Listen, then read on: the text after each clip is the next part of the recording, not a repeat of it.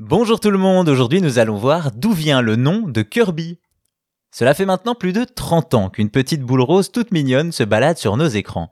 Que l'on y ait joué ou pas, on a tous la même image en tête à l'évocation de son nom, Kirby. Un nom qui n'est pas anodin et qui cache une partie de l'histoire de Nintendo. Avant de parler de Kirby, on va s'attarder sur deux singes très connus eux aussi, King Kong et Donkey Kong. Le premier, légende du cinéma, le second, nouveau gros succès des salles d'arcade au début des années 80. Évidemment, on ne peut ignorer que les personnages ont des similitudes jusque dans leur nom. Une observation qui pousse Universal, qui possède les droits de King Kong au cinéma, à attaquer Nintendo en justice pour non-respect des droits d'auteur. Il faut savoir que nous sommes en 1982 et à l'époque, Nintendo est une toute petite entreprise dont la NES ne sortira qu'un an plus tard, c'est là que l'histoire prend une tournure David contre Goliath. Face à l'armée d'avocats d'Universal, Nintendo n'engage qu'un seul homme pour défendre leurs intérêts.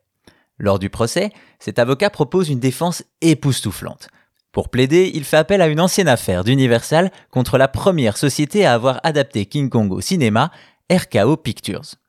Dans cette affaire, Universal avait prouvé que le grand singe appartenait au domaine public et donc n'était plus sujet à des questions de droit d'auteur.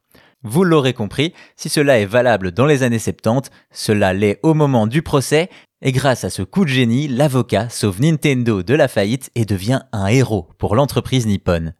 Et alors vous vous demandez peut-être quel est le nom de cet avocat? Eh bien il s'agit tout simplement de John Kirby. Eh oui, à l'époque, Nintendo travaille sur un jeu nommé Twinkle Popopo, un nouveau jeu de plateforme qui doit être renommé pour le marché américain, et c'est ainsi que, selon la légende, Nintendo saisit l'occasion de rendre hommage à son avocat et nomme le personnage de ce nouveau jeu Kirby.